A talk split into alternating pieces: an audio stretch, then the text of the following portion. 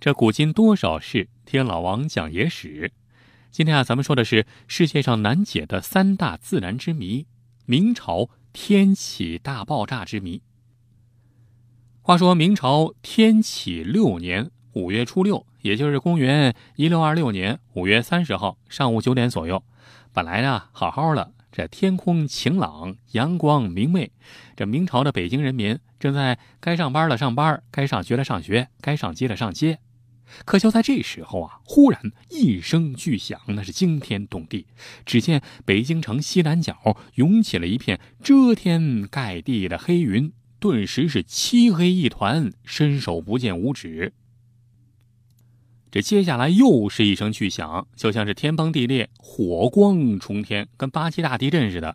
这北京城上万间房屋啊，是房倒屋塌，死伤惨重，尸体遍地，一片狼藉，让人是惨不忍睹啊！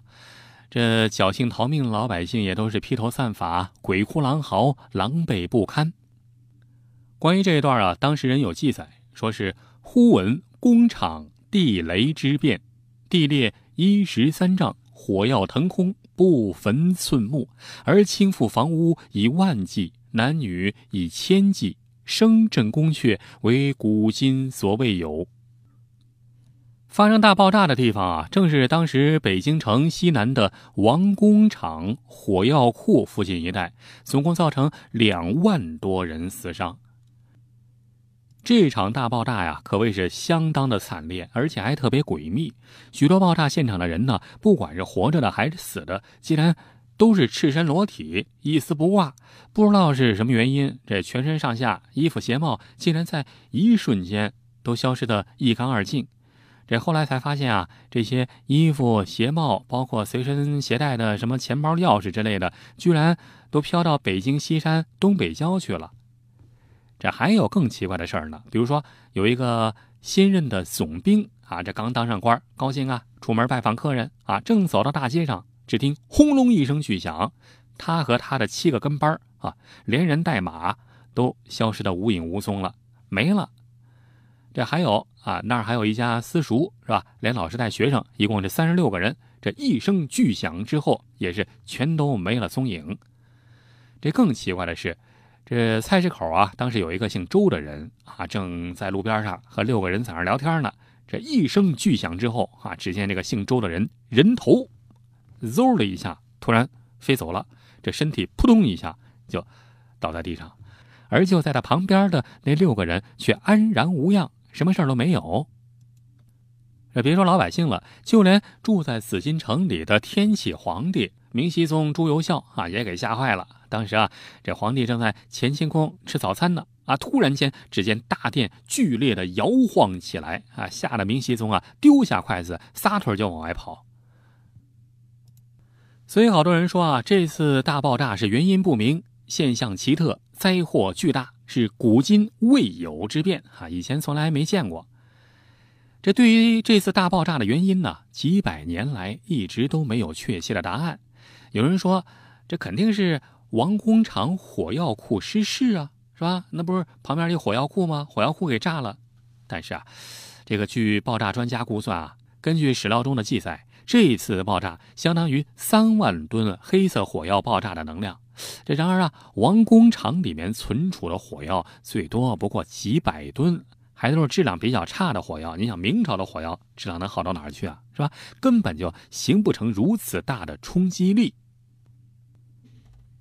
还有人说啊，可能是因为地震引起，但是问题是，呃，比如说你见过这个把身上衣服全都给震得个精光的地震吗？是吧？人死了，这衣服给震跑了，你见过吗？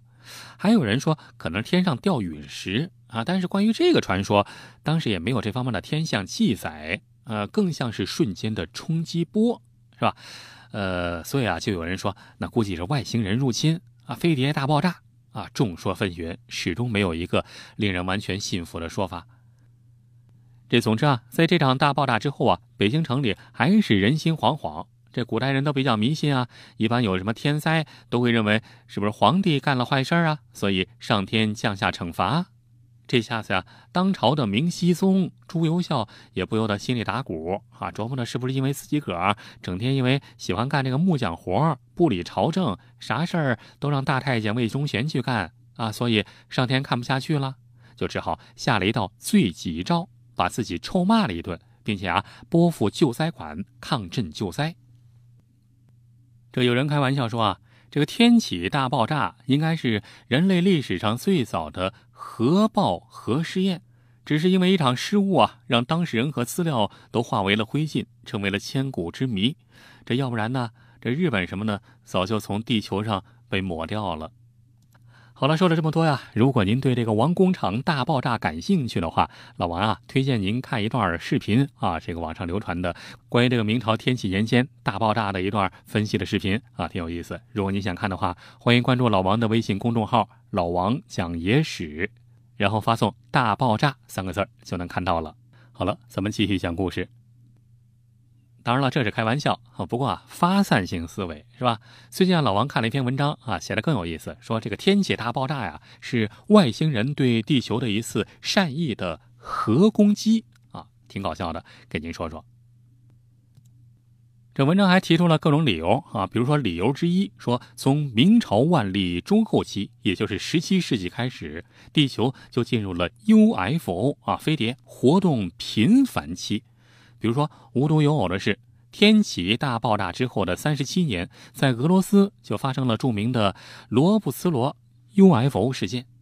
一六六三年八月十五号，在俄罗斯罗布茨罗地区啊，很多人亲眼看到一个火球啊是悬于空中一个半小时之久，发射出两个光柱，是来回照射湖面，导致湖水沸腾，一个渔夫被烫伤，这湖水里的鱼啊是嘣嘣的直往岸上蹦。这事儿啊，已经被国内的主流电视台的科教频道有详细报道了。另外啊，十七世纪法国已经出现了飞碟图案啊，也能够为地球进入 UFO 活动频繁期啊提供佐证。这还有一个理由啊，说是这次大爆炸是符合核爆炸的典型特征啊，比如说爆炸中产生的高温能够让人瞬间气化消失。就像咱们刚才说的，说是有一个私塾嘛，是吧？连老师带学生，一共三十二个人，瞬间消失的无影无踪。而且啊，据有些史料记载，说是爆炸之后还升起了巨大的蘑菇云啊。有原文记载说，有如灵芝黑色者冲天而起，经时方散。你看，多像这个蘑菇云呢。还有一种说法啊，说是爆炸产生的强大的冲击波啊，能够让男女老少的衣服瞬间全部消失。这个爆炸之后啊，有人报告说啊，这个衣服呀还都有，全都飘到了北京郊外西山，挂到树上了，挂到树梢上了。这请大家对照一下原子弹爆炸过程，相信就能够恍然大悟了。不过啊，也有人郑重指出说，这只是外星人的一场善意的攻击啊，因为这次核爆炸这个当量相对比较小，也没有留下严重的后遗症，是吧？后续记载中也没有出现大范围的致人畸形、动植物基因突变等异常现象啊，所以啊，估计外星人采用的是小型的新型核子武器啊，型号啊不知道。那这么着说起来，说外星人为什么要对地球搞破坏啊，是吧？那。呃，后来有人说啊，这可能就是呃为了破坏当时全球最先进、最强大的兵工厂，就是王工厂火药库，是吧？要给人类一个警告，选择攻击并引爆王工厂，提醒人类玩火药武器必将付出惨痛的代价。当然了，各种说法呢还是很多啊。不过任何一种说法，任何一种观点都没有足够的说服力。这究竟是天灾，还是人祸，还是外星人人祸？呃，都没有足够的证据来加以论证。好了，说了这么多呀，如果您对这个王工厂大爆炸感兴趣的话，老王啊，推荐您看一段视频啊，这个网上流传的关于这个明朝天启年间大爆炸的一段分析的视频啊，挺有意思。如果您想看的话，欢迎关注老王的微信公众号“老王讲野史”，然后发送“大爆炸”三个字就能看到了。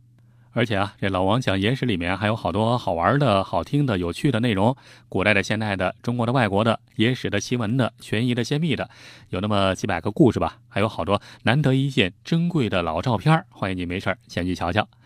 好了，今天啊，咱们就聊到这儿，感谢您的收听，下期咱们再接着聊，下期再会。如果您还想看到更多精彩内容，欢迎关注老王的微信公众号“老王讲野史”，里面有更多精彩文章、视频、音频、珍贵绝版老照片。比如，您发送“月球”两个字儿，就可以看到传说中的月球背面照片；你发送“埃及”两个字儿，就可以看到古埃及神秘金字塔和传说中的时空之门；你发送“香港”两个字儿，就可以看到香港十大奇案系列。你发送“苏联”两个字儿，就可以看到前苏联克格勃 UFO 秘密档案的纪录片儿，包括您想听什么故事，都可以在微信里告诉老王。好了，更多精彩内容，欢迎关注微信公众号“老王讲野史”。咱们呀，在微信里再见吧。